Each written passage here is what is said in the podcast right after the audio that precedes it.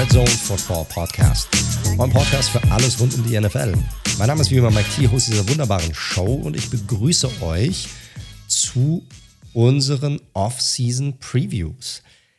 Wir haben ja in unserer letzten Folge, das war die Super Bowl Review, ähm, die muss ich ja auch schon alleine machen, gesagt, dass wir eine kleine Pause machen werden. Und äh, der Daniel wird sich diese Pause, Pause auch definitiv nehmen. Aber da ich doch irgendwie Lust hatte, aufzunehmen, habe ich mir gedacht, warum nutze ich nicht diese Zeit, um einfach mal ein paar, ich sag mal, Red Zone Quick and Dirty Folgen aufzunehmen, um euch so ein wenig auf die Offseason vorzubereiten und durchzuführen, was die einzelnen Teams eigentlich vorhaben, wo sie stehen, wie viel Cap Space sie haben, was sind die ja, die wichtigsten Free Agents, die frei werden, welche Spieler könnten interessant werden in der Free Agency, wie sieht es im Draft aus, was könnte da passieren. Ähm, und das würde ich gerne, ich sag mal, Division pro Division mit euch ein bisschen durchgehen. Jedes Team kriegt so seine Viertelstunde ungefähr. Äh, und ich werde quasi probieren, zweimal die Woche eine Folge rauszuhauen mit jeweils für eine Division. Und äh, ja, hoffe, das wird euch Freude bereiten, hoffe, das bringt euch so ein bisschen durch die Offseason durch und ich kann euch eure Woche äh, ein wenig bereichern und euch die Offseason dadurch ein bisschen näher bringen. Diese Woche werden wir mit der AFC East loslegen, also mit der Division von den New England Patriots, den Buffalo Bills, New York Jets und den Miami Dolphins. Das ist natürlich eine super interessante, super spannende Division mit ganz, ganz unterschiedlichen Teams, wo auch jetzt schon im Vorfeld durch auch Veränderungen auf Coaching-Positionen sehr, sehr viel passiert ist. Und äh, freue mich darauf, mit dieser Division loslegen zu können. Im Vorfeld, bevor ich loslege, wollte ich nur noch mal ganz kurz darauf hinweisen.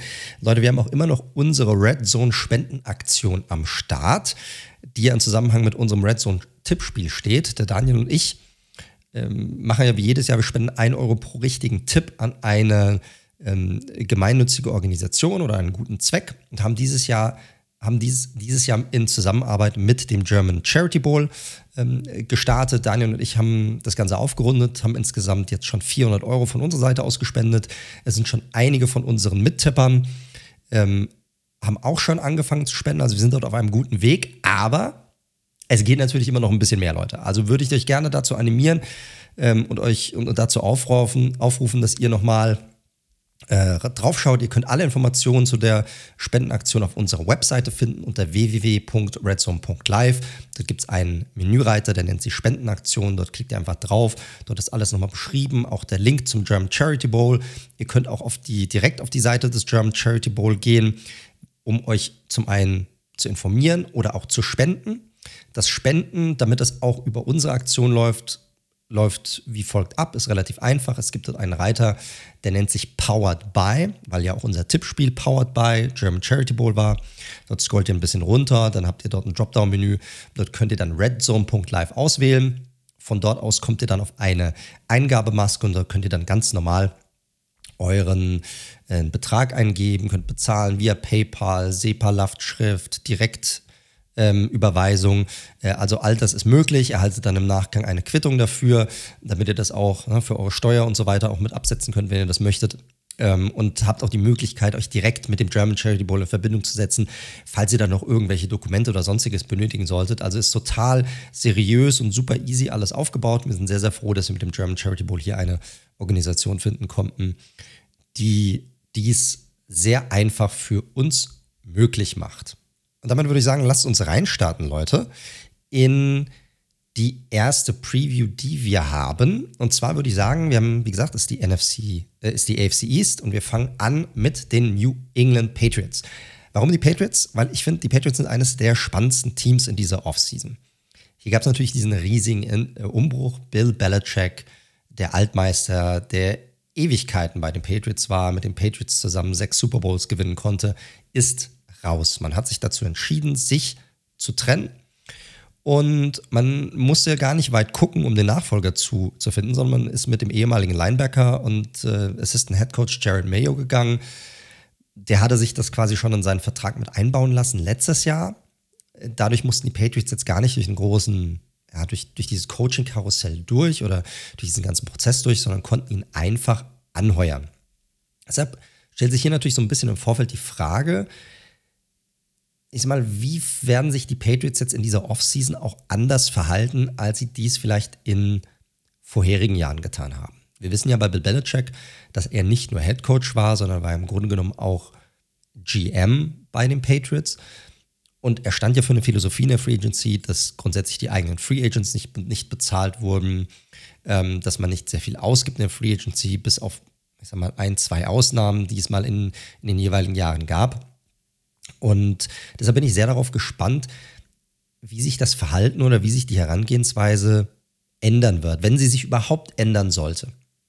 Dies, diesbezüglich, weil grundsätzlich sind die Patriots nämlich in einer sehr angenehmen Situation dafür, dass sie sich in einem Umbruch befinden. Denn äh, wenn man sich jetzt aktuell mal den Cap Space anschaut, dann bewegt man sich aktuell irgendwo, je nachdem, wo man guckt. Es gibt ja auch unterschiedliche Seiten. Wir, nee, wir gucken hier immer auf entweder äh, Over the Cap oder auch Spot Track und die berechnen das ein bisschen unterschiedlich. Die bewegen sich aktuell irgendwo zwischen 65 und 70 Millionen Cap Space, was ja grundsätzlich schon mal sehr viel ist. Dazu gehören sie zu den, damit gehören sie zu den Top Teams mit dem meisten Cap Space in dieser Offseason ähm, in, der, in der Liga. Plus, die Patriots haben noch genügend Möglichkeiten, Cap Space theoretisch auch noch freizuschaufeln. Hierbei stechen äh, vor allem drei Spieler insgesamt heraus. Äh, einer davon ist JC Jackson, der Cornerback, den man ja, erst getradet, den man erst wegschickte ähm, oder für den man nicht bezahlte, dann für den man wieder getradet hat, dass er zurückkam. Äh, der hat noch einen Cap-Hit jetzt für die kommende Saison, der liegt bei 14,3 Millionen Dollar aber hat Zero Dead Cap. Also man schuldet ihm quasi keine garantierte Kohle mehr. Und aufgrund seiner Verletzungshistorie und dem, was er auch geleistet hat, würde ich sagen, ist das ein absoluter No-Brainer für die Patriots, äh, dass sie ihn hier cutten. Was bedeutet, dass sie hier nochmal äh, knapp über 14 Millionen freischaufeln könnten, die noch dazukommen könnten. Also das, da gehe ich davon aus, dass dies definitiv passieren wird. Dann hat man Defensive Tackle Devon Godshaw.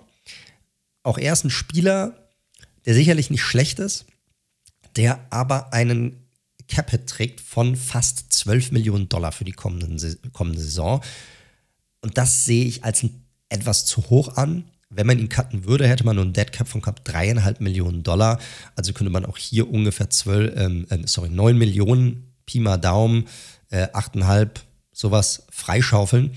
Ähm, auch das sehe ich als eine mögliche Option an und gehe davon aus, dass dies passieren wird. Das sind die zwei Spieler, die sind für mich fast No-Brainer. Und dann haben wir einen Spieler, der ein sehr guter Spieler ist, und zwar Matt Judon, der auch immer abgeliefert hat bisher bei den Patriots, der aber in einer sehr, ich sag mal, die Vertragssituation ist bei, bei ihm ziemlich tricky. Er hat einen Capit von 14,7 Millionen, was für einen Spieler von seiner Klasse, obwohl er mittlerweile schon 32 Jahre alt ist, eigentlich immer noch unterbezahlt ist. Und ist auch nicht ganz so einfach, ihn ihn zu cutten, weil er trägt einen Dead Cap von 10,3 Millionen. Hier wäre es vielleicht möglich, entweder den Vertrag zu verlängern. Man hatte seinen Vertrag schon mal umstrukturiert. Die Frage ist, in welche Richtung will man hier gehen? Erst letztes Jahr hat er die Saison gut angefangen, hatte, ich glaube, vier Sacks in vier Spielen, ist dann auf der Injured Reserve gelandet, ist grundsätzlich ein konstanter Performer. Wie gesagt, er wird nicht jünger. Ähm, trotz allem da kommen wir gleich drauf, wenn man auf die Free Agent Liste der Patriots schaut, da sind halt extrem viele Spieler drauf, extrem viele Starter drauf. Und ich frage mich, ob die Patriots hier wirklich nochmal ein, eine weitere Position öffnen wollen oder ein weiteres Loch quasi schaffen wollen auf ihrem Roster. Ich gehe trotzdem davon aus, dass man hier irgendwie probieren wird, an diesem Vertrag, ich sag mal, rumzudoktoren oder rumzureparieren um hier vielleicht noch mal ein bisschen was rauszuholen. Also insgesamt haben die Patriots sicherlich Möglichkeiten, nochmal, ich sag mal, 20, 25 Millionen Cap Space zusätzlich zu schon ihren 4, 65 bis 70 Millionen freizuschaufeln, sodass sie am Ende vielleicht irgendwo bei, ich sag mal, 85 bis 95 Millionen Cap Space liegen könnten.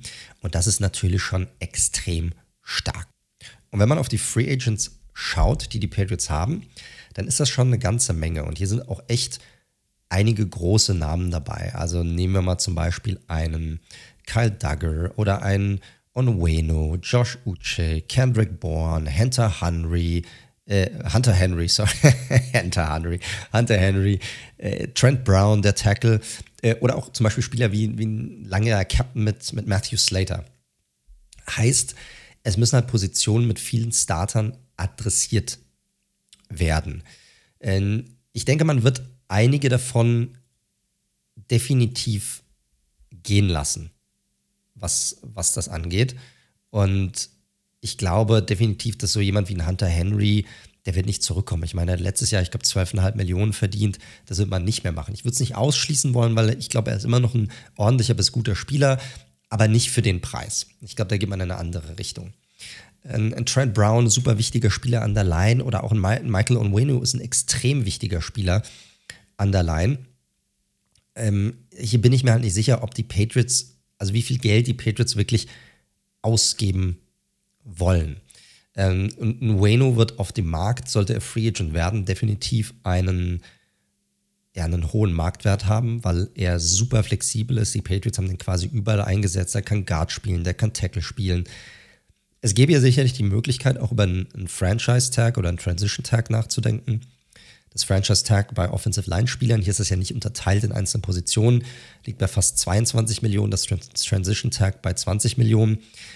Äh, sollten Sie ihn, ja, also beim Transition Tag, vielleicht auch nochmal zur Erklärung, der Unterschied des Franchise Tag ist folgendes. Ähm, Franchise Tag ist der Betrag, der sich aus den Top 5 Salaries auf dieser Position, beziehungsweise in dem Fall auf, auf, in der Offensive Line, äh, er, ergibt. Oder wenn es jetzt schon das zweite Franchise Tag wäre, äh, 120 Prozent von diesem Betrag. Und hier wäre so, wenn ein anderes Team kommt und sagt, ey, wir, wir, ähm, wir, wir, wir matchen das oder wir, wir signen den zu einem Vertrag, ähm, dann erhält das Team, das ihn abgibt, zwei First-Round-Picks für diesen Spieler. Das glaube ich nicht, dass irgendjemand das abgeben würde für einen Ueno, aber vielleicht könnte beim Transition Tag schon eher. Transition Tag ist nichts anderes, als dass ein äh, dass das abgebende Team die Möglichkeit hätte, eine Offer auf, in der Free Agency quasi zu matchen. Also sie hätten ein Matching Right. Und ich glaube, hier würde man sich rauspreisen. Aber wie gesagt, es ist halt bei den Patriots eine sehr spannende Geschichte, wie sie diese Free Agency angehen werden und ob es eine andere Herangehensweise sein wird als in den vergangenen Jahren. Werden sie zum Beispiel sagen, ey, wir werden jetzt anfangen, unsere Spieler zu bezahlen oder wird sich diese Taktik nicht ändern bei den Patriots? Weil Ueno wäre ein Spieler, den würde ich auf jeden Fall bezahlen, aufgrund seiner Flexibilität. Der ist noch jung, der ist 26 Jahre alt. Der wird auf dem Markt definitiv einen sehr hohen Preis und ich glaube, der wird die 20 Millionen auch knacken können. Wird er meiner Meinung nach erzielen können. Und das wird ein sehr, sehr nachgefragter Spieler sein. Deshalb, ich könnte mir vorstellen, dass man hier mit einem Franchise-Tag arbeiten wird, in der Hoffnung, dass man sich auf einen Vertrag einigt. Das wäre so mein, mein Best Guess aktuell. Ein weiterer Spieler, ein, ein sehr guter Spieler, wichtiger Spieler, bisher zumindest in der Defensive, ist Safety Kyle Duggar. Safety ist hier ein sehr loses Wort, würde ich sagen, weil Duggar schon echt ein Mix ist aus Safety und, und Linebacker, ist vor allem ein sehr, sehr guter Run-Defender, hat so ein bisschen auch letztes Jahr seine Schwächen auch gezeigt im, in der Pass-Defense, aber trotzdem sehr wichtiger Spieler hier. Die Frage ist nur, wie viel möchte man so einem Spieler zahlen? Weil, wenn man sieht, in welche Richtung sich Safeties mittlerweile entwickeln. Die Top Safeties verdienen irgendwo zwischen 15 und 17 Millionen im Jahr. Ob man das wirklich zahlen will, weiß ich nicht. Auch hier gäbe es die Möglichkeit, über das Tag nachzudenken. Franchise Tag liegt hier bei 17,2 Millionen und das Transition Tag, das finde ich hier deutlich interessanter, liegt bei 13,9. Das ist immer noch sehr, sehr viel Geld, aber bewegt sich eher so in diesem guten Bereich. Also nicht diesen Top, Top äh, für Safeties, aber in einem guten Bereich für Safeties. Und hier hatte man immer noch die Möglichkeit, als Patriots-Organisation zu sagen, okay, teste den Markt aus, das ist das Tag, das du bekommst. Und wenn ein Team kommt, das dir einen Vertrag anbietet, der, ähm, der sehr gut ist, haben die Patriots immer noch die Möglichkeit zu sagen, ey, wir gehen das mit, wir matchen das und wir behalten dich quasi. Und ich glaube, das wäre für mich bei Duggar die Herangehensweise, die ich wählen würde. Aber das wird man dann sehen was sie da machen, ist definitiv ein wichtiger Spieler.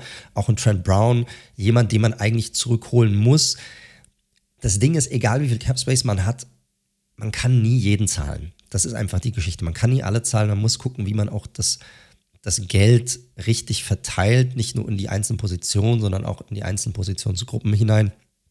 Also das wird, wird sehr, sehr spannend sein, wen sie hier zurückzuholen. Josh Uche, jemand, der äh, definitiv auch überperformt hat für das in, in den vergangenen Jahren, für das, was er eigentlich gekriegt hat.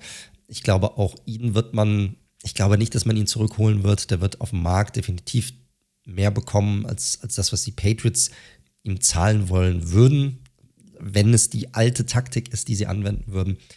Ähm, Und ja, auch ein Kendrick Bourne, sicherlich ein, ein, solider Performer, ist die Frage, ob man ihn vielleicht so als zweite, dritte Option nochmal zurückholen wird. Da bin ich mir nicht sicher, wie groß sein Markt wirklich sein wird. Da kann ich mir eher so vorstellen, der kommt auf den Markt, vielleicht kriegt er so seine 4, 5 Millionen pro Jahr oder so. Und das ist die Frage, hm, möchte man ihn dafür zurückholen oder nicht? Das, das wird man dann sehen. Was gäbe es denn unter Umständen für Free Agents außerhalb der, der Patriots-Organisation, die interessant sein könnten? Ich habe ja vorhin auch angesprochen, dass gerade die Titan-Position eine ist, äh, die man sich angucken muss. Hier sind sowohl Hunter Henry Free Agent als auch Mike Gesicki ähm, Free Agent. Also hier wird man definitiv tätig sein müssen, ob das durch den Draft ist oder durch die Free Agency oder ob man hier jemanden zurückbringt. Wie gesagt, ich möchte nicht ausschließen, auch ein Gesicki ist jetzt noch nicht alt, ist natürlich ein komplett, ist halt eher eine, eine reine Receiving-Option. Und ich wollte ja, wollte ja auch nicht ausschließen, dass man Henry vielleicht zurückholt. Aber es gibt auch auf dem Markt nochmal andere interessante äh, Optionen. Ich sage mal, so ein Spieler wie zum Beispiel ein Dalton Schulz wäre jemand, der, der hat quasi Patriots auf, seinem, auf seiner Stirn geschrieben, von der Art Spieler, die er ist. Ja, auch auch ein, ein Veteran, der jetzt eine sehr gute Saison auch hatte mit den, mit den Texans, der würde da gut reinpassen. Und wenn man einen Titan schon bezahlen will, dann könnte ihr einen Dalton Schulz, der super konstant ist, ähm, wenig verletzt ist, der, das, das würde meiner Meinung nach hier, hier sehr, sehr viel Sinn ergeben. Und dann ist die Frage, das hängt so ein bisschen auch mit dem Draft zusammen, kommen wir auch noch gleich dazu, was machen die oder was haben die Patriots grundsätzlich auf der Receiver-Position vor? Also wenn sie zum Beispiel Quarterback gehen, dann brauchen sie auf jeden Fall auf Hilfe in der, im Receiving Core wenn sie nicht mit dem Quarterback gehen hoch, draften sie dann zum Beispiel einen Receiver gleich in der ersten Runde, also zum Beispiel eine Nummer 1 wie Marvin Harrison. Ähm, dann bräuchten sie nicht vielleicht nochmal eine Nummer 1, also nicht nochmal so einen Perimeter-Receiver, einen, einen X-Receiver, geht man dann in eine andere Richtung. Und da gibt es sicherlich unterschiedliche Möglichkeiten. Äh, ich sag mal so, als, als reiner X-Receiver, als, als eine richtige Nummer, Nummer 1, Spieler wie ein Michael Pittman zum Beispiel oder ein T. Higgins, sofern er überhaupt auf den Markt kommt, je nachdem, was die Bengals mit ihm machen wollen. Oder wenn man sagt, man braucht eine gute oder eine interessante zweite Option neben einem X-Receiver. Könnte ich mir auch einen Darnell Mooney sehr gut vorstellen, ähm, der ja der auch auf den Markt kommt. Das könnte interessant sein. Und dann, wenn wir schon auf der offensiven Seite sind, dann Spieler wie zum Beispiel auch als Running Back einen Austin Eckler. Könnte ich, finde find ich eine sehr interessante Option, weil die Liga geht immer mehr in diese Richtung, ich sag mal, so, so ein zweiköpfiges Running Back Monster zu haben, ähnlich wie es die Lions zum Beispiel gemacht haben. Und Eckler ist ja nicht nur ein Running Back, sondern er ist ja eine sehr, sehr interessante Receiving-Option aus dem Backfield, den man auch inline ähm, im, im Slot aufbieten kann. Der zusammen mit Stevenson, der sich ja auch kommende Saison im Contract hier befindet, das könnte super spannend sein, so jemand mit reinzubringen. Ist vielleicht ein bisschen weit hergeholt, ne, weil der sicherlich auch nicht wenig Geld verdienen möchte, ist klar. Aber könnte ich mir als Option hier für die Patriots trotzdem ziemlich gut vorstellen. Den Draft hatte ich ja eben schon kurz angesprochen auch hier sind die Patriots in einer ziemlich coolen Situation. Sie haben aktuell sieben Picks, alle weit oben, was natürlich auch mit dem 4 und 13er Rekord zu tun hat, den sie, mit dem sie die Saison abgeschlossen haben. Aber da haben wir natürlich auch Chancen auf gute junge Spieler, um diesen Roster, der viele Löcher hat, weil sie haben halt insgesamt, ich glaube, 24 oder 26 Free Agents sogar aktuell also viele Möglichkeiten, auch den Roster sowohl in der, in der Spitze als auch in der Breite aufzufüllen. Die große Frage, die sich hier natürlich stellt, was passiert an Pick Nummer 3 für die Patriots? Und hier wird halt sehr viel rum, rumspekuliert. Ich glaube, Quarterback macht natürlich Sinn. Ne? Die Patriots hatten letztes Jahr nur 16 äh, Passing Touchdowns. Sie hatten einen Quarterback Room, der nach den letzten Gerüchten zufolge komplett in den Scherben liegt und wo es meiner Meinung nach zumindest definitiv einen Neustart benötigt. Das, was Mac Jones geliefert hat bisher und natürlich auch die anderen Quarterbacks, das, das reicht einfach nicht. Das war eine super Rookie-Saison, die er da hingelegt hat. Und ich muss auch sagen, ich meine auch, die Saison allein, wo sie Matt Patricia und Joe Judge als Offensive Coordinator hatten, das, das war halt nichts. Aber auch mit einem Bill O'Brien, der das Ganze auch nicht zum ersten Mal macht, auch, auch wenn die wenn man auch gesehen hat, dass auch das jetzt nicht, also deutlich underperformt hat im Vergleich zu dessen, was ich mir eigentlich auch erwartet hatte im Vorfeld der Saison, dann war die Situation sicherlich nicht ideal und diese Offensive und auch die Waffen, die die Patriots da haben, das, das war nicht ideal und trotzdem gibt er mir nicht genug und ich glaube auch den meisten Patriots-Fans nicht genug in, in mehrer Hinsicht, ob das die Armstärke ist, ob das auch das, das Spiel außerhalb der Pocket ist. Das reicht einfach nicht auf, auf diesem Niveau. Er hat keine Offensive um sich herum wie äh, ein offensives Mastermind um sich herum wie wie ein Kyle Shanahan und Offensive bei den 49ers, wo es halt, wo so, solch ein Quarterback eher auch funktionieren könnte. Und deshalb glaube ich und hoffe ich auch für die Patriots, dass es hier zu einem Neustart kommt. In welche Richtung es da geht, das hängt natürlich so ein bisschen davon ab, wie das Board fällt. Das eine ist, wie die Patriots selbst die einzelnen Quarterbacks sehen. Das andere ist, welche Quarterbacks drüber genommen werden. Aktuell gehe ich ganz klar davon aus, dass die ersten drei Picks QBs sein werden. Und dann ist halt die Frage, wer fällt. Ne? also ich gehe davon aus, dass Caleb Williams einer der ersten beiden sein wird. Aber es ist dann May, der dann da landet, es ist dann Daniels, es ist dann vielleicht McCarthy, über die man ja mehr und mehr positive Sachen, auch wenn man sich anguckt, liest und sieht. Und, und er ist schon ein spannender Spieler, muss man sagen. Äh, das wird man sehen. Aber ich gehe aktuell davon aus, dass es ein Quarterback sein wird. Wenn es keiner werden sollte, ja, dann hat man hier sicherlich viele Needs. Ich hatte Titan vorhin angesprochen, Brock Bowers wäre eine Möglichkeit, wäre natürlich sehr, sehr weit oben. Also, aber das ist, ein, das ist eine sichere Sache für mich. Aber natürlich ein Marvin Harrison Jr. ist klar. Dann hätte man seine Nummer eins auf jeden Fall. Ein, ein Spieler, der extrem äh, hoch gerankt sein wird, denn der äh, sicherlich eine Blue-Chip-Player-Bewertung erhalten wird. Das wäre dann sicherlich eine Möglichkeit. Dann kann man immer noch gucken, ob man vielleicht in der zweiten Runde einer dieser, ähm, ich sag mal, vielleicht ein bisschen in, in, in dieser zweiten Tier einen dieser Quarterbacks nimmt oder nicht. Äh, das, das wird man dann sehen, aber aktuell gehe ich davon aus, dass man, Quarterback, dass man mit einem Quarterback geht. Zusammenfassend würde ich sagen, es ist eine, eine super spannende Off-Season für die Patriots und auch für Patriots-Fans, weil sich so viel ändert. Bei, bei einem Team, welches eigentlich keinen größeren Umbruch, ich sag mal, auf der Coaching-Position zumindest hätte vornehmen können. Sie haben viel Cap Space, sie haben hohe Picks und die Möglichkeit, halt einfach hier sehr schnell sehr viel umzukrempeln in nur eine Offseason. Ja, ich möchte jetzt nicht sagen, und natürlich müssen wir erstmal die Offseason äh, abwarten und wir werden dann im Sommer natürlich, wenn wir über unsere ähm, äh, Season Previews, wenn wir die da machen, wenn wir dann natürlich über unsere Einschätzung reden und ich möchte jetzt nichts vorwegnehmen, weil wir kennen die Moves noch nicht, die die Patriots vornehmen werden. Aber sie haben hier die Möglichkeit, ich würde nicht sagen, ein Contender zu sein oder kompetitiv zu sein, aber sie haben die Möglichkeit, sehr schnell sehr viel in eine richtige Richtung zu bringen und zu entwickeln, um sehr schnell wieder kompetitiv zu sein. Und damit sehe ich die Patriots zumindest in einer sehr guten Position für diese Offseason.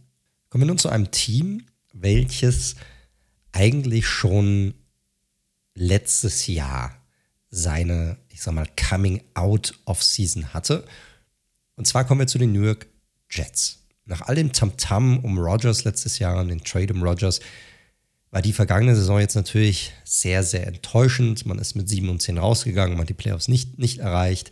Man hatte eine sehr gute Defensive, kombinierte die allerdings mit einer absolut nicht funktionierenden Offense, einem fürchterlichen Zach Wilson, fürchterliches Playcalling, äh, einer Offensive Line, ähm, die keine war, wenn man mal ganz ehrlich ist. Äh, und so geht man jetzt in diese Offseason hinein. Man hat alle Leute zurückgebracht. Es gab jetzt keinen Umbruch, trotz dessen, trotz dessen, dass es nicht lief. Äh, Robert Sala, auch äh, Douglas, der GM, die dürfen bleiben, die kommen zurück. Man will es nochmal probieren. Natürlich mit einem dann gesunden Aaron Rodgers, der im Grunde vorgeben wird, was passiert, wenn wir mal ganz ehrlich sind. Und es ist jetzt nicht ganz so wie bei den Patriots. Die Patriots haben viel Cap Space, großer Umbruch, viele Free Agents und so weiter. Das sieht bei den Jets alles ein bisschen anders aus. Die Cap-Situation, fangen wir mal damit wieder an. Die Cap-Situation sieht insgesamt nicht so prickelnd aus bei den Jets. Aktuell liegt man irgendwo, je nachdem, ob man bei Over the Cap guckt oder bei Spot-Track, irgendwo zwischen zweieinhalb und ich sag mal knapp an die sieben Millionen in Cap Space. Da ist man relativ weit unten unterwegs und gibt natürlich auch nicht so viele Möglichkeiten, irgendwelche riesigen Moves zu machen. Glücklicherweise ist es allerdings auch so, dass die Jets jetzt nicht unbedingt viele Free Agents haben, aktuell, um die sie sich kümmern müssen. Andererseits wiederum auch wenig Möglichkeiten, Cap Space freizuschaufeln. Guckt man sich an, an wen die, ich sag mal, an, an, an wen die, die Jets aktuell Kohle ausgeben, ja, dann muss man sagen, es ist echt Geld, das nicht wirklich gut eingeteilt ist. Aktuell verdienen elf Spieler bei den Jets über 9 Millionen Dollar und neun von diesen elf Spielern sogar über 10 Millionen Dollar. Und davon sind halt viele, ehrlicher gesagt, einfach nicht gut, beziehungsweise haben sie nicht wirklich genügend dazu beigetragen, um erfolgreich Football zu spielen. Wir haben ja einen ähm, Tyler Conklin als Titan, der äh, ein Capit hat von über 9 Millionen, ein CJ Usoma über 11 Millionen Capit, Zach Wilson selbst ähm, nächstes Jahr mit über 11 Millionen drin. Dann hat man John Franklin Myers, der ein Cap-Hit hält von über 16 Millionen Dollar und auch einen Laken Tomlinson, der fast der, der Guard, der Offensive Guard mit fast 19 Millionen Dollar hier drin. Und die beiden, die sogar die 20 knacken, äh, knacken, da hat man Quinn Williams, der sicherlich über alle Zweifel haben. Und CJ Mosley, guter Spieler, aber ob man für einen Inside Linebacker 21,5 Millionen ausgeben muss, ich lasse es einfach mal da so stehen. Man hat sicherlich die Möglichkeit, ein bisschen was rauszuholen aus diesen Spielern durch mögliche Restructures. Zum Beispiel ein, ein Franklin Myers könnte sich dort unter Umständen anbieten, in dem Fall. Auch gibt es zwei, drei Kandidaten, die man cutten könnte, wobei man hier echt aufpassen muss, so viel kann man da nicht rausholen. Also nehmen wir mal einen CJ Usoma, der ist für mich Cut-Kandidat Nummer eins eigentlich. Den cuttet man, dann hat man hier einen äh, Dead Cap drin, der liegt immer noch bei, hm, ich glaube, 6 Millionen sind das, genau. Ähm, aber man spart halt auch einfach insgesamt ähm, über 5 Millionen, indem man ihn cuttet. Genauso wie bei Laken Tomlinson. Der trägt ein Capit von 18,8 Millionen. Wenn man ihn cutten sollte, dann hat man hier immer noch ein Dead Cap von über 10 Millionen drin. Äh, aber man spart halt 8 Millionen in dem Fall. Und Laken Tomlinson, nachdem man ihn reingeholt hat, echt eine Enttäuschung grundsätzlich über die letzten Jahre gewesen. Aber man muss bei den Jets halt auch bedenken, da kommen wir dann nachher dazu, quasi die halbe O-Line äh, geht in die Free Agency rein. Die O-Line ist eh ein riesiges Problem bei den Jets. Also will man hier dieses Loch aufmachen oder nicht? Ich würde aktuell sagen, ja, machen, weil Tomlinson einfach bisher nicht genug gezeigt hat. Dann nehme ich halt den Dead Cap auf, Dead Cap auf mich und schaue, dass ich mit, dem, mit der freigeschaffenen Kohle ein bisschen mehr äh, oder, oder, oder, was Intelligenteres anstelle in dem Fall und lasse ihn in dem Fall ziehen. Und bei einem Zach Wilson, auch dessen Capit ist 11 Millionen, hier hatten wir schon Ende der letzten Saison oder Ende der Saison darüber berichtet, dass äh, die Jets auf ihn zugekommen sind und gesagt haben, hey, wir werden schauen, dass wir dich in der Offseason dann traden. Allerdings bezweifle ich, dass einfach ein Team jetzt um die Ecke kommt und sagt, ja, ja, klar, komm, wir nehmen die kompletten 11 Millionen auf und traden für ihn. Ähm, ich glaube, die Jets werden probieren, einen Trade-Partner zu finden, der wenigstens irgendwie ein bisschen was von, dieser, von diesem Vertrag noch aufnimmt. Vielleicht findet sich jemand, der sagt, okay, ich nehme mal zwei, drei Millionen, ähm, damit sie wenigstens ein bisschen was davon freischaufeln können. Ansonsten glaube ich trotz allem, dass die Jets ihn cutten werden. Kommen wir nun zu den Free Agents bei den Jets und auch hier sind, ähnlich wie es bei den Patriots der Fall war, einige interessante, bekannte Namen dabei. Ich hatte es vorhin schon gesagt, die halbe O-Line der Jets ist quasi auf dem Markt. Mackay Backton, dessen 50-Option nicht gezogen wurde und ganz ehrlich auch nicht gut genug gespielt hat, um in dieser Konversation mit drin zu sein, ey, könnte man ihn nicht vielleicht behalten oder meinen Vertrag an, anbieten? Er dürfte auf den Markt kommen. Dazu hat man einen Dwayne Brown, Conor McGovern, Billy Turner, alles Spieler, die auf den Markt kommen werden. Dazu dann natürlich noch die Vertragssituation um Laken Tomlinson, die ich vorhin beschrieben hatte. Und schon hat man quasi, bis auf einen Elijah Vera Tucker im, im, im Grunde genommen, äh, kaum Spieler, auf die man wirklich setzen kann in dieser O-Line.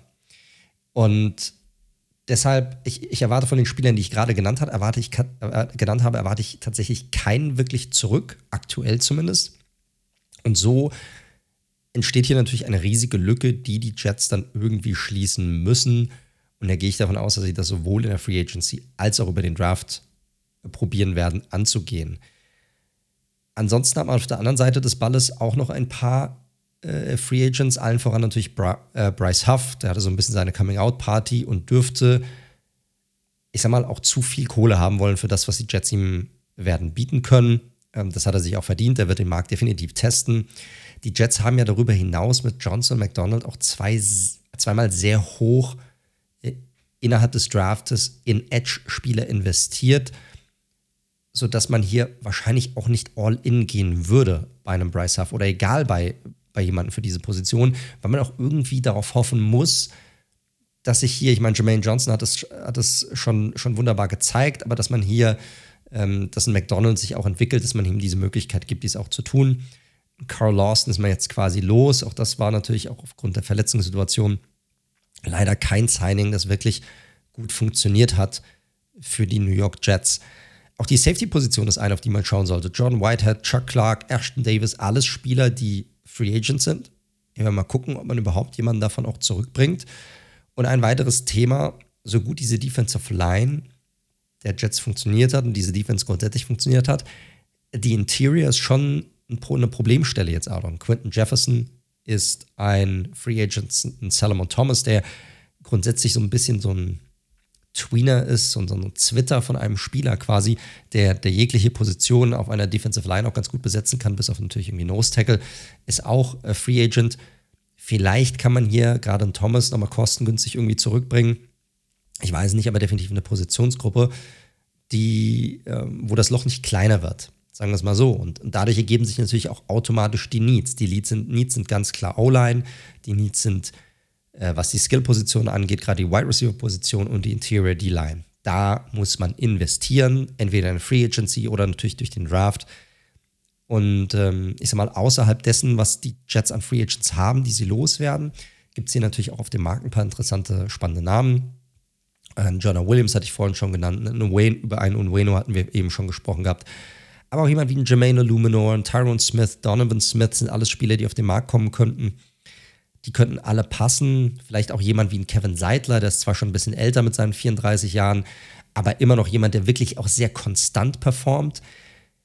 Bei all diesen Spielern stellt sich halt die Frage, ob und wen sich die Jets davon leisten können, weil die werden natürlich nicht umsonst spielen. Selbst, also O-Liner selbst in einem hohen Alter kriegen noch echt gute Verträge und ich hatte es vorhin angesprochen, die Cap-Situation bei den Jets ist nicht so prickelnd. Also muss man halt gucken, wie kriegen sie da, wie könnten sie das hinbekommen? optimalerweise gerade in der Offensive Line wäre es wichtig für die Jets, wenn sie vielleicht ohne große Löcher hier in den Draft gehen.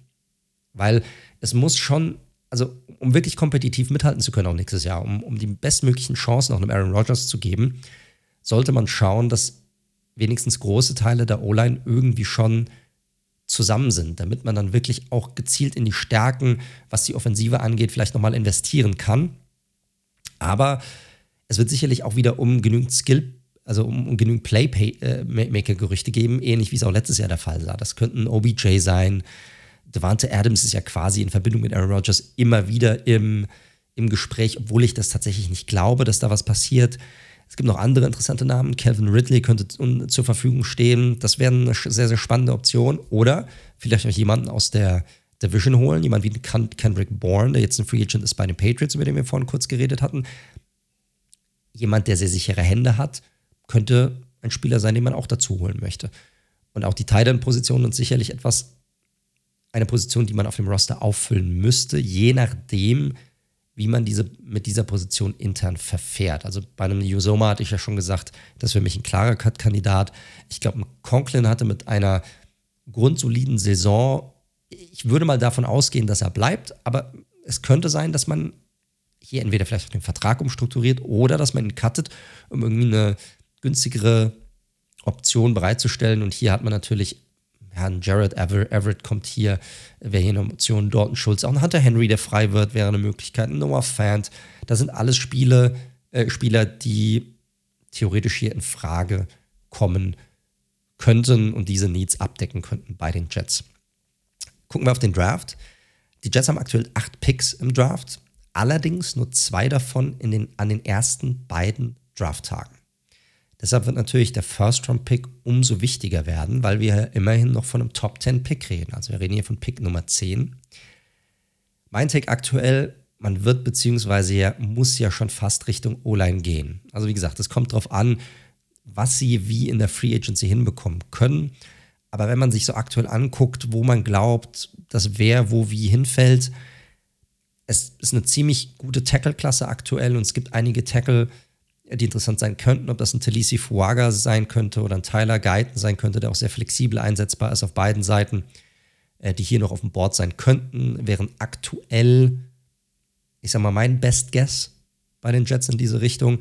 Aber natürlich könnte ja auch Skill Position was sein. Ne? Gerade die Receiver, Draft Class ist voll mit Receiver, je nachdem, wer wie krass theoretisch fällt in den Top 10, könnte hier ein Odanzi eine Möglichkeit sein, ein Neighbors, obwohl ich das nicht glaube. Ich glaube nicht, dass sie so weit fallen, aber theoretisch wären das Optionen. Wenn man auch in der Free Agency nicht viel hinbekommen kann, man ja bei Wilson schon jemand, der, äh, äh der quasi die Nummer 1 Option ist auf dieser Position. Ansonsten, ja, man wird in den hinteren Runden Hits landen müssen. Man hat zwei Picks in der vierten Runde, man hat drei Picks in der siebten Runde. Und da ist natürlich auch, gibt es natürlich auch die Möglichkeit, irgendwie das zu bundeln und vielleicht so ein bisschen Trade-Material zu haben, um vielleicht ein bisschen hoch zu traden, vielleicht auch nochmal in, in die dritte Runde reinzukommen oder vielleicht nochmal in die zweite Runde irgendwie reinzukommen. Das wird man dann sehen. Aber äh, man wird nicht drum herum kommen, hinten raus Hits landen zu müssen, um diesen Roster auch mit Tiefe auffüllen zu können. Deshalb als Fazit für die Jets, ich sag mal, keine riesige Veränderung möglich und trotzdem sollte man sie im Auge behalten, ne, welche Moves sie machen, weil sie halt welche machen müssen. Also sie müssen gucken, dass sie Spieler reinbringen, um kompetitiv zu sein. Ähm, ist auch die Frage, welche positive Rolle ein Aaron Rodgers auch hier spielen kann, um unter Umständen den ein oder anderen, ich sag mal in Anführungsstrichen, Starspieler davon zu überzeugen, vielleicht für weniger Kohle in New York zu spielen, um unter Umständen näher an einem Ring dran zu sein. Wer weiß. Ähm, macht das Ganze natürlich spannend, ist keine einfache Situation für die Jets. Also es ist für mich kein, kein Selbstläufer, hier ist kein No-Brainer. Da war letztes Jahr sicherlich deutlich mehr Aufbruchschwimmung auch mit dabei. Dafür hat man einfach zu wenig Möglichkeiten, zu wenig Cap Space, zu wenige hohe Picks auch dabei, um hier wirklich krasse Moves zu machen. Und umso spannender wäre es zu sehen, wenn sie welche machen, wie sie die auch hinbekommen würden. Ob es da vielleicht den einen oder anderen Trade geben könnte, äh, mit dem sie probieren, äh, auch, auch Spieler an Land zu ziehen. Äh, wir werden sehen, aber ist natürlich, ich sag mal, von der Aufmachung her eine komplett andere Offseason als zum Beispiel bei den Patriots. Während die Cap-Situation bei den Jets im Vergleich schon fast wieder in Ordnung ist, sieht es bei dem nächsten Team, das wir durchgehen, bei den Miami Dolphins, ganz, ganz anders aus. Nämlich noch schlechter. Die Dolphins haben eine sehr enttäuschende Saison hinter sich. Ne? Trotz eines 11 und 6er Records, gerade hinten raus haben sie es nicht mehr hinbekommen, ähm, gut zu spielen. Sie, in den Playoffs waren sie dann enttäuschend in diesem Ice Bowl quasi in Kansas City gegen die Chiefs. Aber das hatte sich ja schon, ich sag mal, gegen Ende der Saison angedeutet, wo sie einfach nicht mehr ja, dieses offensive Powerhouse waren, wie das noch, ich sag mal, die erste Hälfte der Saison äh, der, der Fall war. Darüber hinaus ergeben sich jetzt in dieser Offseason für das Team aus Miami sehr viele Fragezeichen. Unter anderem, wie geht man mit dem Vertrag von Tua um? Und ähm, ich sag mal so, Miami dürfte jetzt nicht den Quarterback-Markt neu setten wollen, aber Tua will definitiv mehr halten als, ich sag mal, ist ja immer dieses Beispiel, diese 40 Millionen Average, die Daniel Jones von den Giants bekommen hat. Ähm, ich glaube, so tief wird es nicht sein. Wir hatten ja in unserer Mailback-Folge vor dem Super Bowl, hatte so jemand gefragt, zahlt man Tour 35 Millionen? Äh, und da hatten sowohl Daniel, Daniel als auch ich gesagt, ja, definitiv. Das ist halt einfach der Markt aktuell. Ich denke, es wird in diese 45, 47, 48 Millionen pro Jahr Riege gehen. Aber auch nur, wenn die Antwort auf die Frage der Dolphins oder wenn sich die Dolphins die Frage stellen, ist Tua definitiv unser Quarterback? Wenn diese Frage ja ist, dann machst du das. Wenn nicht, Tua hat noch ein Jahr Vertrag. Dieser Vertrag garantiert ihm knapp 23, 24 Millionen noch. Dann musst du das ausspielen. Mit dem Nachteil, dass du den Vertrag, wenn du ihn jetzt nicht verlängerst, natürlich auch nicht so strukturieren kannst, dass du, dass er, ähm, dass es cap-freundlicher ist für dich dieses Jahr. Und natürlich mit der Möglichkeit, dass Tour nochmal eine richtig geile Saison raushaut, was ja eigentlich grundsätzlich ein gutes Problem ist, wo du dann aber nochmal deutlich mehr rausknallen musst und wahrscheinlich auch nochmal deutlich mehr Garantien rausknallen musst. Also das wird natürlich ein, ein Thema sein. Und ansonsten gibt es etliche, etliche Löcher zu stopfen bei den Dolphins, aber leider nur wenig Kohle, ähm, die man dafür nutzen könnte, um das auch irgendwie hinzubekommen. Weil wenn man mal drauf schaut, aktuelle Cap-Situation bei den Dolphins ist mehr als bescheiden. Aktuell ist man mit über 50 Millionen über den Cap drüber. Damit hat man die aktuell die zweitschlechteste Situation in der Liga. Man hat über 25 Spieler, die Free Agents werden. Man hat etliche Löcher, die gestopft werden müssen, beziehungsweise Positionen, die auch unbedingt zusätzliche Tiefe benötigen, selbst wenn man hier schon zwei Starter hat. Ich glaube, das war ja ein Punkt, den man auch gegen Ende der Saison gesehen hat, wenn Tour aus, äh, Tour sag ich schon, wenn ein Tyreek Hill ausgefallen ist oder auch an den Edge-Positionen, ne, als, als es da die Verletzung gab, man braucht an diesen wichtigen Positionen mehr Tiefe, um das dann auch irgendwie überbrücken zu können, weil sonst wird man nicht mithalten können auf Dauer. Weil sonst geht es nur, wenn man wirklich eine Saison erwischt, wo jeder gesund bleibt und das gibt es nicht. So. Es gibt ein paar Möglichkeiten für die Dolphins, Cap Space freizuschaufeln gibt immer Möglichkeiten, Verträge zu, zu neu zu strukturieren, sicherlich. Aber glasklare Möglichkeiten hat man vor allem, wenn man den einen oder anderen Spieler einfach cuttet. Spieler Nummer eins hier auf der Liste ist ganz klar Defensive Edge Emmanuel Ogba, dessen Situation sich bei den Dolphins deutlich verändert hat. Der hat, glaube ich, noch nicht mal mehr 40 Prozent aller Snaps gespielt. Wenn man ihn jetzt cutten würde, dann wären das fast 14 Millionen Cap Savings bei nur 4 Millionen in Dead Cap. Dann hat man Jerome Baker, den Linebacker, der, also, den ich eigentlich ungern cutten würde. Aber auch hier würde man fast 10 Millionen sparen bei einem Dead Cap von 5 Millionen. Und das wären eigentlich die Spieler, wo man am meisten Kohle freischaufeln könnte. Da hat man noch andere Spieler, so ein David Long auf der Linebacker-Position, Jeff Wilson auch, und Keon Crossen, der ein sehr guter Special Teams-Spieler ist, wo man, ich sag mal, zusammen vielleicht nochmal 4, 5, 6 Millionen freischaffen könnte. Aber wir reden hier von Peanuts in diesem Gesamtkonstrukt. Aber die Dolphins werden halt schauen müssen, wie sie da was freischaufeln, damit sie überhaupt agieren können. Denn die Liste an Spielern, die gehen werden, die ist lang und auch die enthält Starter oder Spieler dabei, die eine wichtige Position bei den Dolphins eingenommen haben. Ne? Nehmen wir die O-Line, ein Connor Williams geht, ein Isaiah Wynn geht, allen voran natürlich ein Robert Hunt, der jetzt vier Jahre bei den Dolphins war und definitiv auch zu einem der besseren Guards in dieser Free Agent Klasse gehört und deshalb ordentlich Kohle haben wollen wird. Und dann natürlich die D-Line mit Christian Wilkins. Ich glaube, das ist so der größte Free Agent, den die Dolphins aktuell haben. Und allein durch sein Play, er ist ein Game Changer, er ist jemand, der auch vorangeht, auch ein richtiger Führungsspieler. Hier muss das Interesse groß sein, ihn zu halten. Wenn wir jetzt zum Beispiel auf die Tags schauen in diesem Jahr, Defensive Tackle Tags, 19,7 Millionen das Franchise Tag, 15,8 Millionen das Transition Tag.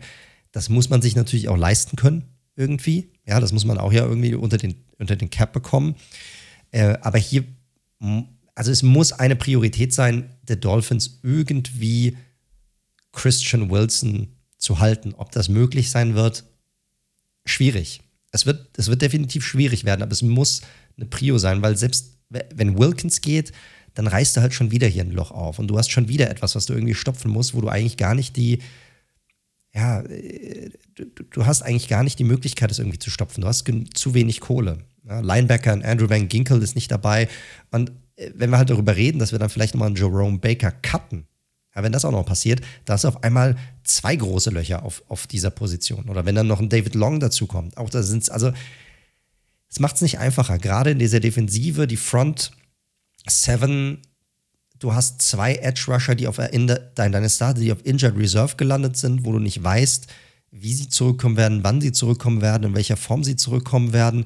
Du hast deine Interior mit, mit deinem wichtigsten Defensive Lineman in Christian Wilkins wo du nicht weißt, ob du den zurückholen kannst. Deine ganze Crew dahinter ist weg. Äh, das, das könnte echt, das könnte schwierig werden. Wirklich schwierig. Und, dann, und du hast trotz all dem wenig Möglichkeiten oder, oder wenig Spielraum, neue Spieler dazu zu holen. Ja, auch wenn wir auf, die, auf mögliche zusätzliche Free Agents schauen, schwierig, weil eigentlich ist man hier eher auf der Resterampe unterwegs, wenn man ganz ehrlich ist, als, als Miami Dolphins dieses Jahr. Man braucht Hilfe auf den Linebackern. Ähm, vor allem da, hier gibt's, es gibt interessante Spieler. Beispiel zum Beispiel Isaiah Simmons, der von den Cardinals zu den Giants gegangen ist. Der könnte wieder so ein interessantes, so ein interessantes Prove-It-Deal-Target werden äh, für Teams, die ihn benötigen. Wobei man hier auch erstmal abwarten muss, wie sich diese Defensive der Dolphins grundsätzlich verändern wird unter dem neuen Defensive Coordinator Anthony Weaver, der von den äh, Baltimore Ravens rüberkommt. Aber Simmons könnte hier ein interessantes Puzzlestück sein, gerade wenn es eine Defensive werden sollte, die, die viel über den Blitz kommen sollte. Ja, auch ein Spieler wie, wie ein Patrick Queen, der wahrscheinlich nicht zurückkehren wird zu den Ravens, könnte hier interessant sein, der aber allerdings auch viel Kohle haben wollen wird. Da bin ich mir auch relativ sicher. Also die Frage, kann man sich so jemanden leisten? Hinzu kommen könnten Spieler, ich sag mal, deren Teams ja, sie einfach gecuttet haben, um nicht auf, der, auf dem gesamten Vertrag sitzen zu bleiben und die deshalb vielleicht auch nicht unbedingt viel Kohle benötigen würden. In dem Fall, einfach weil die Teams sie loswerden wollen würden. Hier muss man ein Auge behalten auf Spieler wie zum Beispiel Khalil Mack, Zach Martin könnte hier interessant sein, Carlton Davis für die Secondary sollte man im Auge behalten. Und dann eher so in dieser günstigen Variante, gerade an der D-Line, jemand wie Yannick Ngakwe und Justin Jones, Kevin Seidler hat mir vorhin genannt, könnte jemand sein, den man, ich sag mal, verhältnismäßig günstig bekommen könnte. Oder jemand wie den Graham Glasgow, auch jemand für die Interior O-Line. Wichtiges Thema einfach bei den Dolphins. Das sind, das sind einfach Positionsgruppen, die sie halt irgendwie schließen äh, müssen.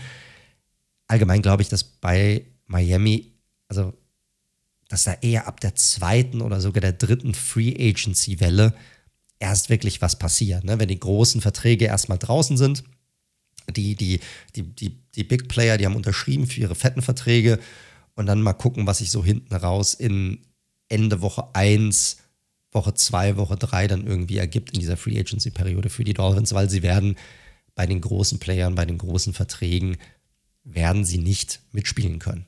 Wenn man eine schlechte Cap-Situation hat, viele Free Agents hat, dann hofft man natürlich, oder dann wäre es natürlich super, wenn man viele Lücken gerade in der Breite irgendwie durch, kostengünstig durch den Draft schließen könnte.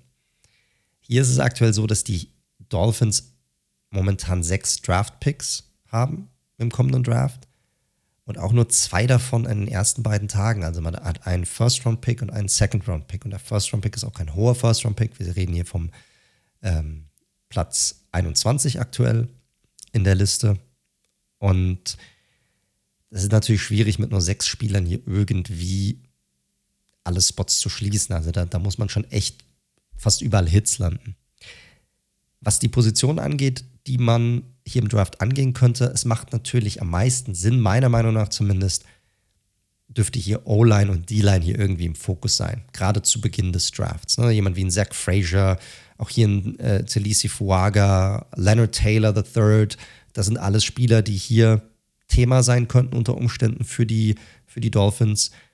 Secondary-Tiefe dürfte auch ein Thema sein. Na, gerade die Safety-Position ist eine Position, die man auch später im Draft abdecken könnte. Und das sind so die Positionen, gerade zu Beginn des Drafts, glaube ich, dass, dass, die, dass die Lions eine sehr wichtige Rolle spielen werden bei den Dolphins. Wenn du nicht viele Möglichkeiten hast. Sie, haben, sie brauchen Tiefe, sie brauchen auch, ich hatte es ja gesagt, auf den Skill-Position bräuchten sie auch Tiefe um, um, um nicht nur auf, auf Waddle und auf Hill angewiesen zu sein. Ich glaube nicht, dass sie nochmal irgendwie in Richtung, in Richtung Running Back gehen. Titan könnte eine Position sein, aber ich glaube nicht, dass man das früh im Draft angehen wird, aber wenn man auch hinten raus gucken, ob man da jemanden findet. Das sind so die, die Positionsgruppierungen, wo ich glaube, dass die am meisten Sinn machen in Verbindung mit dem Draft Capital, das den Miami Dolphins zur Verfügung steht.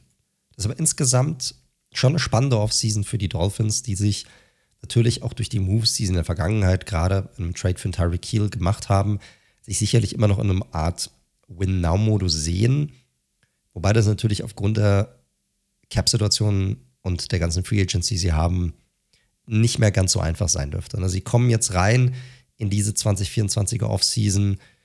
Äh, sie müssen die Offensive Line irgendwie fixen. Sie brauchen bessere Optionen auf der Tight End Position. Sie müssen äh, schauen, was sie mit Tour machen. Sie müssen schauen, äh, welche Entscheidungen sie bei Christian Wilkins treffen. Sie müssen ihre Linebacker-Situation irgendwie fixen. Sie brauchen Tiefe auf der Edge-Rushing-Position. Und auch Tiefe in der Secondary wäre, wäre nicht so schlecht, je nachdem, ja, was sie vielleicht auch mit einem Xavier Howard nach, nach vorne hinweg vorhaben. Also keine einfache Offseason hier für die Dolphins. Spannend zu sehen, was sie damit vorhaben. Und äh, mal gucken, wie kreativ GM Greer hier sein kann, um diesen Roster trotz der schwierigen Situation aufzupeppen. Last but not least kommen wir zu dem Division Primus. Natürlich kommen wir zu den Buffalo Bills. Die Bills haben letztes Jahr die Division gewonnen. ich sag mal so mit so ein bisschen Ach und Krach. Man ist ja relativ mittelmäßig in die Saison hineingestartet, hat dann ja mitten in der Saison einen Coordinator-Wechsel vorgenommen auf der offensiven Seite und hat dann nochmal hinten raus einen Run hingelegt, hat die Saison mit 11 und 6 beendet, äh, gewann dann in der Wildcard gegen die Steelers und war dann hinten raus, war dann mal wieder Schluss gegen die Kansas City Chiefs. Und das ist natürlich bitter, nicht nur, weil man wieder verloren hat, sondern Daniel und ich hatten es während der Saison öfter mal besprochen gehabt. Die Bills befinden sich jetzt nach der Saison in einer sehr, sehr schwierigen Cap-Situation. Bills und Dolphins geben sich hier quasi die Klinke in die Hand. Über 50 Millionen liegen die Bills aktuell über dem Cap. Das wird schwierig, ist ein Thema und ist auch nicht ganz so einfach zu handeln. Bei so einer Cap-Situation stellt sich natürlich zuallererst mal die Frage, gibt es überhaupt eine Möglichkeit, aus dieser Cap-Hölle irgendwie rauszukommen? Und natürlich hat ein Team, und ich hatte das ja auch bei den anderen Teams schon ein bisschen angesprochen, immer Möglichkeiten, auch schon bestehende Verträge anzugehen. Ob das Restructures sind, ob das Pay-Cuts sind, ob das Extensions sind von schon bestehenden Verträgen. Und hier müssen die Bills halt echt kreativ werden. Und es gibt sehr, sehr, sehr, sehr viele Spieler, wo man an die Verträge herangehen könnte. Und top haben sie auch noch über 20 Spieler, die tatsächlich Free Agents sind. Also wie gesagt, keine einfache Situation. Wollen wir uns mal so ein paar Verträge oder ein paar Spieler angucken, ich sag mal, wo es nicht ganz so einfach wird. Einer, der dabei ins Auge sticht, ist unter anderem äh, Cornerback Tredavious White. Ich sag mal, es gab einen Zeitpunkt vor ein paar Jahren, da war White einer der Top-Cornerbacks in der Liga, hat eine Vierjahres-Extension unterschrieben gehabt bei den Bills für fast 70 Millionen Dollar, hatte gerade ein Career-Year, hat dann die ersten 14 Spiele gemacht und dann kam Kreuzbandriss in 2021 und hat dann nicht nur da das Jahr verpasst, sondern hat dann die Hälfte des Jahres darauf dann auch noch verpasst. Dann diese Saison hat er sich, den Achille, hat er sich die Achillessehne gerissen gehabt, hat dann auch nur noch ähm, äh, einige wenige Spiele gemacht und so ist es natürlich bei einem Cornerback, der zwar das Talent besitzt, aber der dann halt nicht mehr so oft auf dem Feld stand die letzten Jahre, stellt sich natürlich automatisch die Frage, was kann man hier machen vertragstechnisch. Grundsätzlich ist es so, dass die Bills hier mehr Dead Cap hätten, als sie einsparen würden. Wenn sie ihn jetzt gehen lassen würden, dann würden sie gerade mal 6 Millionen sparen und hätten immer noch 10 Millionen auf den Büchern. Also wäre das zum Beispiel ein Vertrag, wo man vielleicht hingehen könnte und ihn restrukturieren könnte. Ein anderer ist Vaughn Miller da ist ein Problem, da kann man leider gar nichts machen. Ich meine, der hat einen Sechsjahresvertrag damals unterschrieben gehabt, über 120 Millionen Dollar. War jetzt auch verletzt. Letztes Jahr kam ein bisschen früher wieder, hat dann aber nicht mehr diese, ja, also die Performance war einfach auf dem Feld nicht mehr da. Und jetzt muss man quasi hoffen für das nächste Jahr, dass man dass er wieder zu alter Form findet. Weil wenn man ihn gehen lassen würde, hätte man einen Dead Cap von 30 Millionen, den man hier schlucken müsste. Das macht relativ wenig Sinn. Es macht deutlich mehr Sinn bei ihm, ja, ihn, ihn das Ganze, ich sag mal, nochmal ausspielen zu lassen, um dann zu gucken, dass man nochmal was von ihm mitnimmt, eine gewisse Performance, um dann sich vielleicht nächstes Jahr zu trennen. Und dann nochmal der, der, der große Elefant im Raum. Das an ist zum Beispiel auch Stefan Dix. Auch hier gab es ja schon letzte Offseason sehr viele Gerüchte, vielleicht in Bezug auf einen auf einen Trade hin. Äh, angeblich war er so ein bisschen unzufrieden. Und auch dieses Jahr war es so, dass er zwar sehr gut in die Saison reingestartet ist. Ich glaube, er hatte die ersten fünf oder sechs Spiele, hat er ja ähm, fast 100 Yards pro Spiel gehabt. Aber dann hinten raus in der zweiten Saisonhälfte über elf Spiele hinweg nur noch knapp über 600 Yards. Und äh, das ist dann natürlich nicht mehr auf diesem Top-Level. Trotzdem ist er natürlich das wichtigste Target für einen äh, Josh Allen. Aber auch hier ist es so, dass der Vertrag, den er hat, nicht wirklich gemacht dafür ist, ihn jetzt entweder gehen zu lassen oder sogar zu traden. Also macht es auch hier mehr Sinn, auch hinsichtlich dessen, dass er ja nicht jünger wird. Er wird nächstes Jahr 32. Man muss halt überlegen, was hat man mit ihm nach vorne hinweg noch vor. Also wann will man sich von ihm trennen? Wie lange, wie viele Jahre glaubt man, hat er noch auf diesem hohen Niveau im Tank? Und auch hier wäre es tatsächlich besser zu sagen, man fasst diesen Vertrag eher nicht an, auch wenn man ein bisschen was sparen könnte, damit man dann halt in 2025 so einen Clean Slate machen kann. Sich wirklich von ihm trennen kann, wenn man möchte. Oder dann eher die Möglichkeit hat, vielleicht nochmal eine, Umst äh, oder eine, eine Restructure vorzunehmen. Also sehr, sehr schwierige Situation hier. Ein Vertrag, wo ich glaube, dass sie auf jeden Fall ran müssen, oder, oder ein paar, wo sie ran müssen. An voran Rasul Douglas ist ein Spieler, für den sie getradet hatten. Äh, der kommt jetzt in einen Bereich, wo dieses Jahr, wo man sich easy von ihm trennen kann. Also er hat keine garantierte Kohle mehr. Er ist mit über 9 Millionen auf den Büchern für 2024. Man könnte ihn einfach gehen lassen. Aber dann würde man sich natürlich auch gleichzeitig wieder ein, ja, eine Baustelle aufmachen auf dem Roster, die man eigentlich nicht benötigt, weil man so viele Baustellen hat auf dem Roster. Und hier wäre es meiner Meinung nach sinnvoll, vielleicht in eine Vertragsverlängerung reinzugehen. Auch er ist jetzt nicht mega jung, aber mit seinen 30 Jahren immer noch in einem sehr guten Alter, wo man sagt, ey, komm, wir machen nochmal einen zwei, drei Jahresvertrag draus, damit dieser Cap-Effekt, den er aktuell hat, ähm, dass er ein bisschen besser, ja, äh, gespreadet wird über die nächsten, über die nächsten Jahre hinweg. Und auch Dawson Knox, der Tight End, ist so ein Kandidat. Ne? Hat erst vor kurzem eine Vertragsverlängerung unterschrieben über vier Jahre. War natürlich die Top-Option, ist auch jemand, der sehr gut blocken kann. Und dann hat man halt Dalton Kincaid gedraftet und relativ fix war Knox dann halt nicht mehr die Nummer 1 Option. Das ist natürlich ein, ist natürlich ein Problem, wenn du halt davon kommst, dass du sagst, ich bin das Safety-Net schlechthin. Und er hatte ja 2021 und 2022 kombiniert über 1000 Receiving Yards und 15 Touchdowns. Und ja, finish das Jahr dann einfach mit gerade mal 22 Receptions, nicht mal, nicht mal 200 Yards und nur zwei TDs, wird aber bezahlt mit 14 Millionen nächstes Jahr. Das passt halt irgendwie nicht zusammen. Und auch hier sollte man irgendwie gucken, ob man eine Möglichkeit findet mit Knox und, und dessen Vertragsstruktur ist deutlich dehnbarer als bei den anderen, eine Möglichkeit zu finden, wo man diesen Cap-Hit irgendwie besser verteilen kann ähm, und ihn gleichzeitig am Roster behalten kann. Weil ich glaube schon, dass die Bills ihn weiterhin drauf haben wollen. Er ist einfach ein, er ist ein Sicherheitsnetz, falls irgendwas ist mit Ken K. Der ist weiter ein sehr guter Spieler. Äh, man kann hier sehr kreativ mit umgehen mit den beiden. Wäre meiner Meinung nach sehr, sehr wichtig, dass man hier eine Lösung findet für diesen Vertrag. Insgesamt gibt es also Spielraum, den die Bills nutzen können und wo sie auf jeden Fall eine gewisse Arbeit vor sich haben.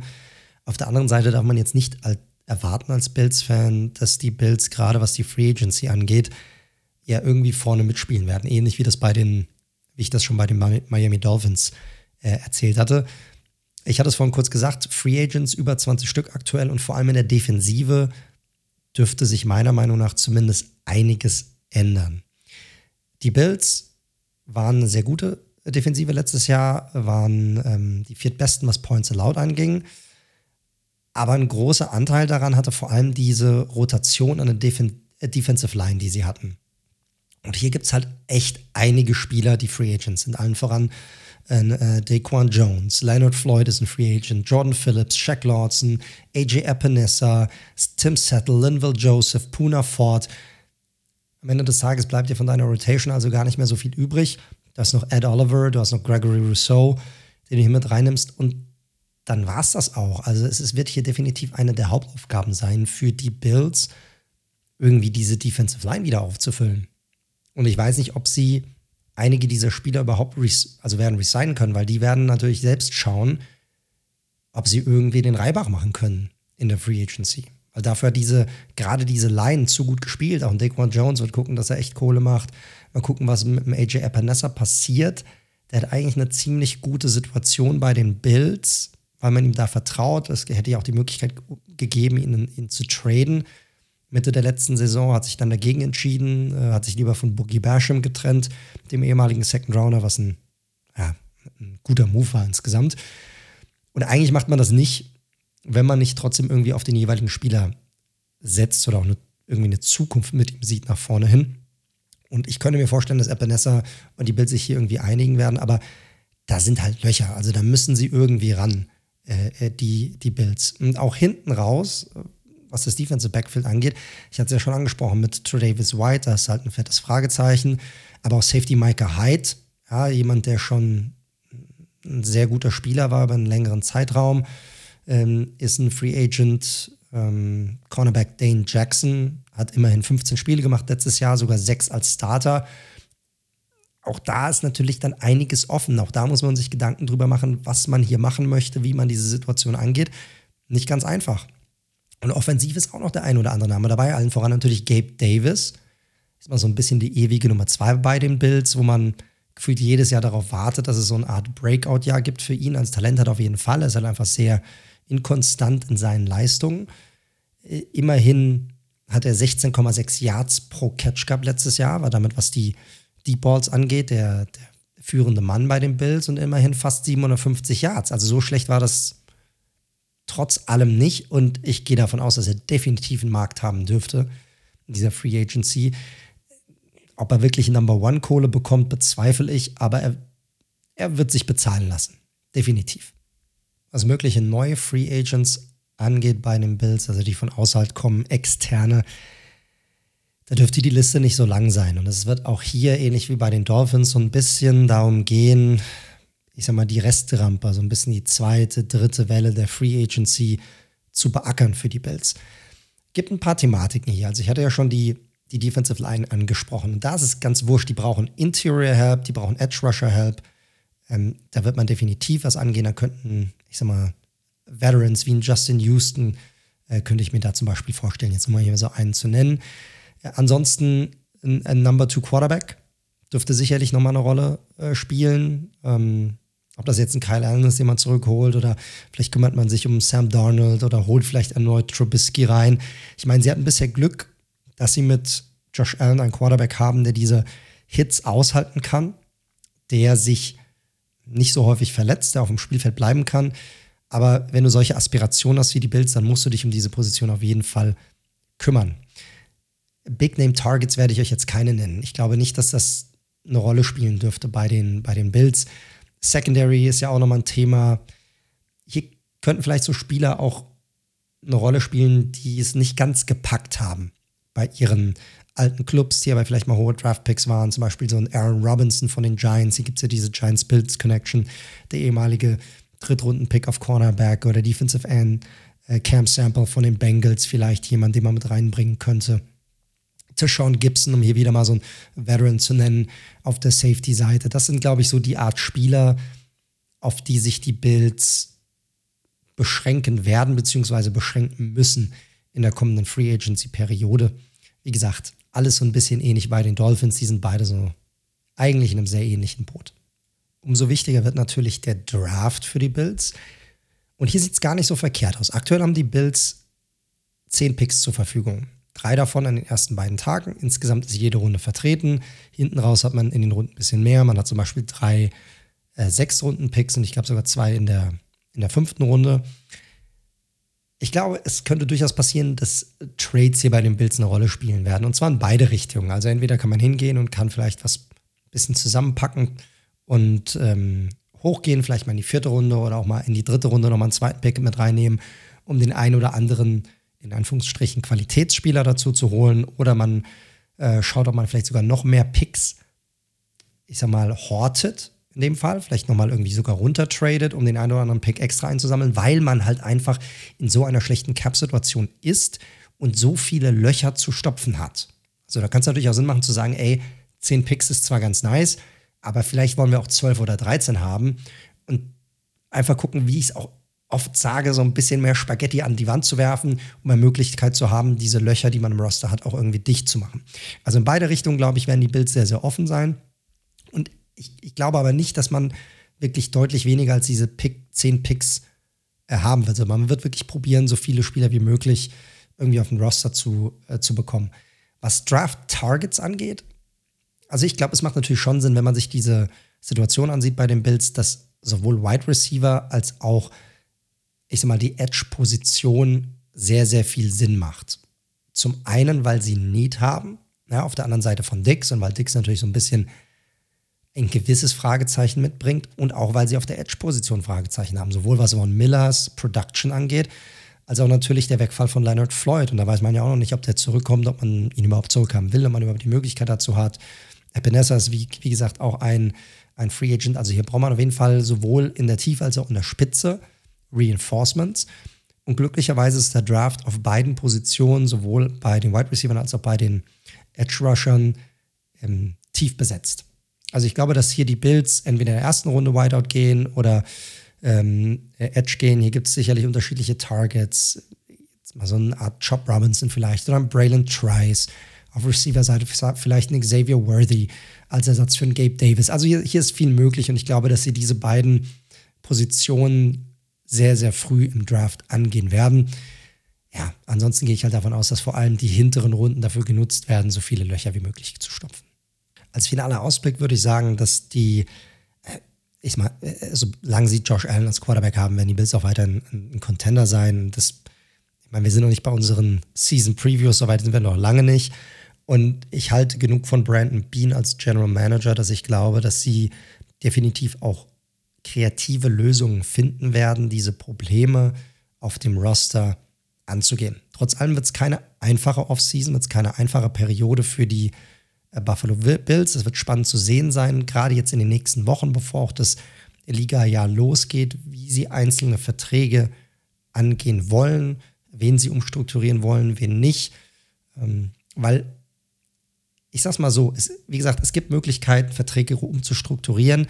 Aber die Frage ist immer, wann, wann willst du die Zeche bezahlen? Weil aktuell ist es schon so, dass wenn man, wenn sie jetzt nichts machen würden und sagen würden, okay, dieses Jahr wird halt schwierig, dann wären sie zum Beispiel nächstes Jahr in 2025 in einer deutlich entspannteren Situation, was den Cap angeht. Beziehungsweise sie hätten deutlich mehr Möglichkeiten, sich von sehr schlechten Verträgen besser zu trennen, als das jetzt der Fall wäre. Also es wird so ein bisschen ja, sie müssen ein bisschen jonglieren, wie sie da vorgehen wollen. Ob sie glauben, dass sie ohne große Veränderungen trotzdem ein Contender sein können. Wenn sie sagen nein, dann bleibt ihnen nichts anderes übrig. Aber das ist nichts anderes als das, Geil, als das Problem weiter nach hinten zu pushen. Und irgendwann, wie gesagt, werden sie die Zeche dafür zahlen müssen.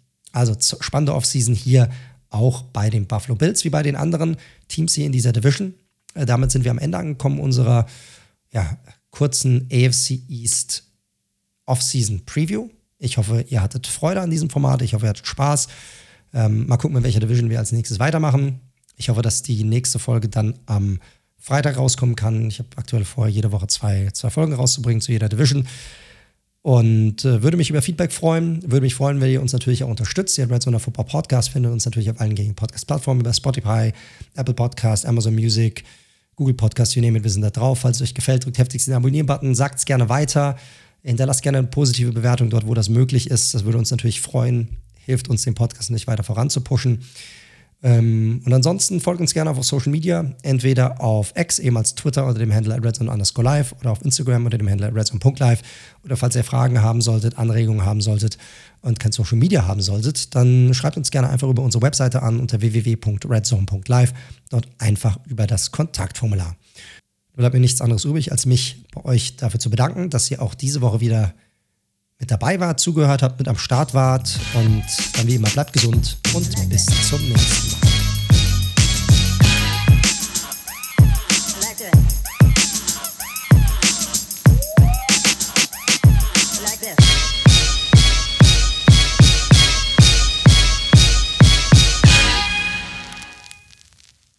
Wie baut man eine harmonische Beziehung zu seinem Hund auf? Puh, gar nicht so leicht. Und deshalb frage ich nach, wie es anderen Hundeeltern gelingt, beziehungsweise wie die daran arbeiten.